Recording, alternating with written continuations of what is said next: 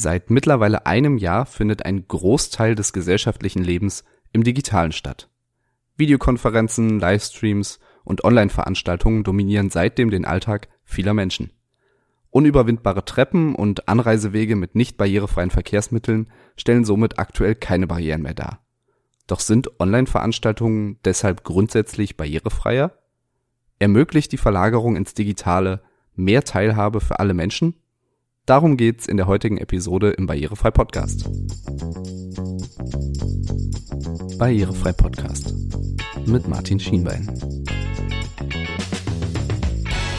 Herzlich willkommen in der mittlerweile schon zehnten Episode des Barrierefrei Podcasts.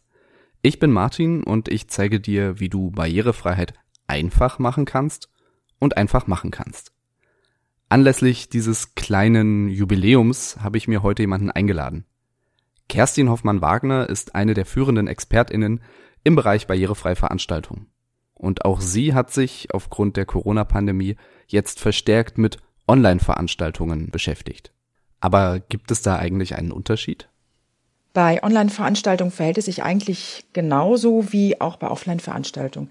Ich sollte mir als Veranstaltende erst einmal darüber bewusst werden, dass es auch hier Barrieren geben kann, die jemanden von der Teilnahme abhalten könnten. Durch den Wegfall der physischen Location ist die Teilnahme natürlich zunächst einmal wesentlich flexibler möglich, also quasi von jedem Ort aus.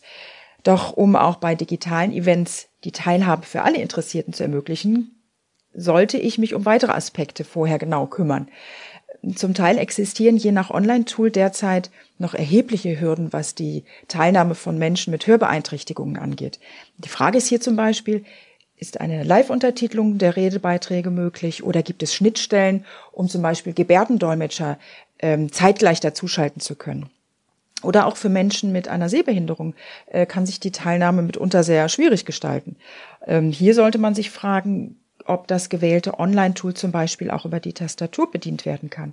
Oder ist die Orientierung innerhalb des Tools, zum Beispiel von einem Sessionraum zum anderen, problemlos auch zum Beispiel über die Tastatur möglich? Das sind nur einige Beispiele, ähm, wo mögliche Barrieren erkannt werden und äh, ja, vorab möglichst ausgeräumt werden können. Die meisten Veranstaltungen finden ja mittlerweile als Videokonferenz oder zumindest mit Videobeteiligung statt. Wolfgang Wiese hat auf seinem Blog eine umfassende Übersicht zu den verschiedenen Softwarelösungen zusammengestellt, die ich dir unten in den Shownotes verlinke. Im Transkript dieser Episode auf barrierefreipodcast.de findest du den Link aber natürlich auch. Und Kerstin hat eben schon die Erstellung von Untertiteln angesprochen. Im Idealfall erfolgt das natürlich als professionelle Dienstleistung von Menschenhand. Denn automatisch generierte Untertitel sind nicht so wirklich das Gelbe vom Ei. Aber immerhin besser als nichts.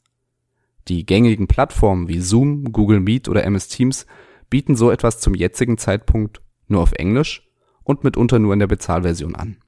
Eine einfach umzusetzende Variante ist es, einen externen Dienst zur Untertitelung zu nutzen und diesen dann über Bildschirmfreigabe zu teilen. Ich persönlich finde den Microsoft Translator dafür ganz gut geeignet, da sowohl Groß- und Kleinschreibung als auch Satzzeichen ebenfalls mit erstellt werden. Die Software Web Captioner funktioniert ohne Anmeldung, allerdings nur über Google Chrome und ohne wirkliche Grammatikerkennung. Die Links zu beiden Diensten findest du unten in den Show Notes. Aber Kerstin, was können Veranstaltende denn jetzt lernen, um auch für die Zukunft gewappnet zu sein? Ja, generell gilt eigentlich sowohl für Online- als auch für Offline-Veranstaltungen und Hybrid wäre hier die Kombination aus beiden, sich vorab genau die eigene Zielgruppe anzuschauen und da auch möglichst in Kontakt zu treten und zu bleiben. Welche Bedürfnisse hat denn meine Zielgruppe eigentlich? Haben meine potenziellen Teilnehmenden? Eine wichtige Frage ist zum Beispiel, wie technikaffin ist die eigene Zielgruppe überhaupt? Ähm, übrigens, unabhängig vom Alter gibt es hier ganz große Unterschiede. Wir leben da oft in unserer eigenen Blase, wenn wir uns selber damit sehr stark beschäftigen. Ähm, das kann ich aber nicht immer automatisch auch auf meine Zielgruppe übertragen. Also welche Barrieren könnten existieren und jemanden von der Teilnahme und somit natürlich auch von der Teilhabe meiner Online-Veranstaltung abhalten. Und äh, prinzipiell sollte immer nach dem Motto gearbeitet werden, so einfach wie möglich. Wenn es also um die Auswahl eines Event-Tools geht, heißt das, welches Programm ist so einfach in der Bedienbarkeit, dass es alle Interessierten so schnell wie möglich und bitte ohne vorherige Einführung bedienen können. Hier lohnt es sich auf jeden Fall, sich bei speziellen Eventplattformen von Profis beraten oder auch begleiten zu lassen, wenn dies möglich ist. Eine solche Beratung bietet Kerstin zum Beispiel auch an. Gerade wenn es eine größere Veranstaltung mit vielen Teilnehmenden ist, sollte Barrierefreiheit von Anfang an berücksichtigt und ja auch einkalkuliert werden.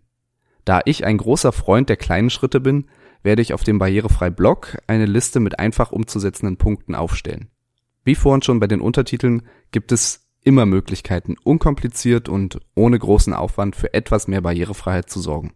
Sobald die Liste fertig ist, findest du sie unter barrierefreiblog.de und auf Twitter, LinkedIn und Instagram werde ich sie natürlich auch teilen. Wenn du mir also dort folgst, kannst du sie gar nicht verpassen. Meine Profile findest du unten in den Show Notes verlinkt. Drei wichtige Tipps gibt dir Kerstin aber jetzt direkt schon mal mit auf den Weg. Jede und jeder von uns kann natürlich jetzt schon einen wichtigen Teil zur Barrierefreiheit bei Online-Veranstaltungen äh, tun und, und übernehmen, ohne dass zusätzliche Kosten anstehen. Ja, oft habe ich eben nicht die Wahl, mir ein teures Tool und vielleicht auch noch Profis an die Seite zu holen. Aber es gibt ein paar Dinge, die man auf jeden Fall selber schon äh, beachten und umsetzen kann. Und ich will hier an der Stelle gerne mal die drei wichtigsten Tipps nennen. Mm, als Veranstaltende sollte ich mich vorab ähm, mit den Referenten dahingehend einigen, dass sie möglichst viel verbal erklären, was sie auf ihren Folien, so sie denn eine Präsentation zeigen, äh, präsentieren. Also das heißt, da immer begleitend, was sehe ich gerade hier, ähm, was ist abgebildet. Der nächste Tipp, ähm, wenn es möglich ist, sollten Veranstaltende vorab in den Kontakt mit den Teilnehmenden gehen und fragen, ob zum Beispiel Präsentationen vorab zugeschickt werden sollen oder auch ob Interesse ähm, an einer Aufnahme der Veranstaltung besteht, die dann wiederum im Nachhinein auch untertitelt werden könnte. Also da kann man auch tatsächlich ähm, mit den vorhandenen Mitteln einiges drehen. Und ja, mein letzter und wirklich relativ einfach umzusetzender Tipp wäre an die Speaker, also an die Referierenden und die Teilnehmenden, sie sollten natürlich immer gut sichtbar sein. Das heißt, ich sollte für eine gute Ausleuchtung bei mir am Gerät sorgen. Ja, das heißt, bin ich gut sichtbar? Keine Lichtquellen von der Seite oder von hinten zum Beispiel.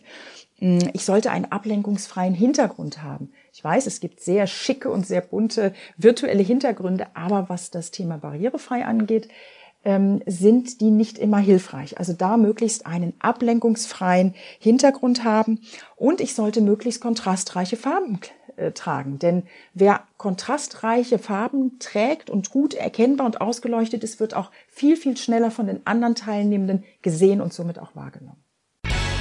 Wenn du mit Kerstin zusammenarbeiten möchtest, findest du ihre Kontaktdaten unten in den Show Notes. Dass die Barrierefreiheit von Online-Veranstaltungen hier thematisiert wird, war übrigens ein Wunsch von einer Newsletter-Abonnentin.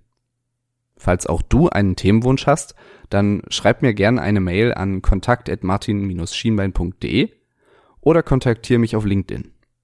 Dort findest du mich unter meinem Namen, also Martin Schienbein. Ich freue mich auf deine Nachricht und sage, wir hören uns. Ciao.